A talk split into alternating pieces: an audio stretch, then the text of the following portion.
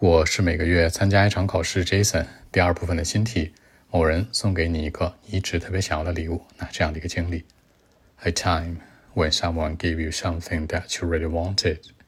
Well, actually, the pair of shoes from Nike was the thing that I really wanted all the time, and it was quite pricey and expensive, you know.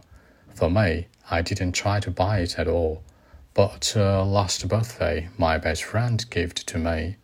To my surprise, I didn't know anything before it. I was like uh, totally shocked, by the way, you know. Last February, I got a special gift, and it was originally made in Japan, and it was sold in Japan only, and this was why it uh, didn't have a reasonable price. I mean, the price was very high, very expensive. I cannot afford it. And you know what? As uh, one of my best friend, Jason was a nice guy with good temper. He was uh, usually nice to everyone around him.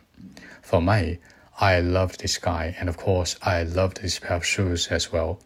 But more importantly, I put this friend in a more important position in my heart. You know, he could understand me well. He knows everything about me. You know, totally. And the reason why I needed a pair of shoes was that you know my favorite star just you know signed his name on it.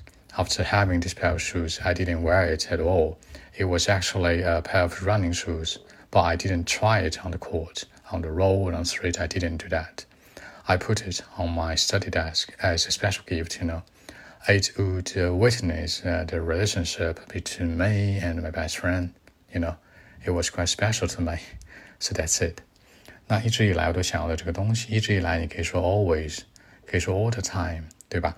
区别就是说 always 是永远，这个 all the time 呢是一路伴随以来。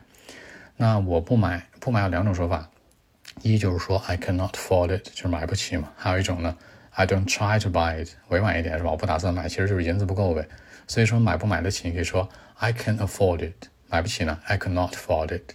或者说你用一个形容词形式也行，之前就说过，对吧？It's affordable，哎，我能买得起的。It's not affordable，unaffordable，那就是买不起的。啥也不知道，很震惊，对吧？I didn't know anything before it，就是在这个生日会之前，我不知道他会给我准备这个超想要的礼物，挺贵的，是吧？I didn't know anything，或者说 I know nothing，not anything 等于的是 nothing，然后我很震惊，I was uh, totally shocked，注意时态啊，I was totally shocked，震惊还有这个 amazed，还有 amazing。 还有这个 shocking 和 shocked 有什么区别呢？ED 结构强调是人的一个事情。I was shocked. I was amazed. 那事儿呢？Something was、amazing. Something was shocking. 注意区别。原产地这里有个词叫 originally，其实它指代的是本源。比如你看很多人他是 A B C 嘛，就是 American born Chinese 那样的人，他可能长了一张亚洲人的脸 Asian face，但他不会讲中文。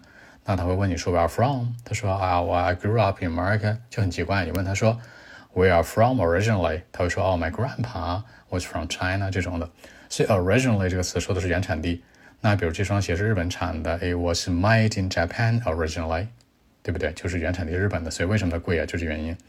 那身边每个人，everyone around him。OK，那我们再来一遍。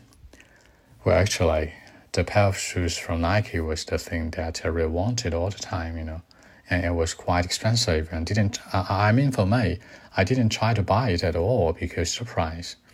And uh, but last uh, birthday, my best friend gave it to me. To my surprise, I didn't know anything before it.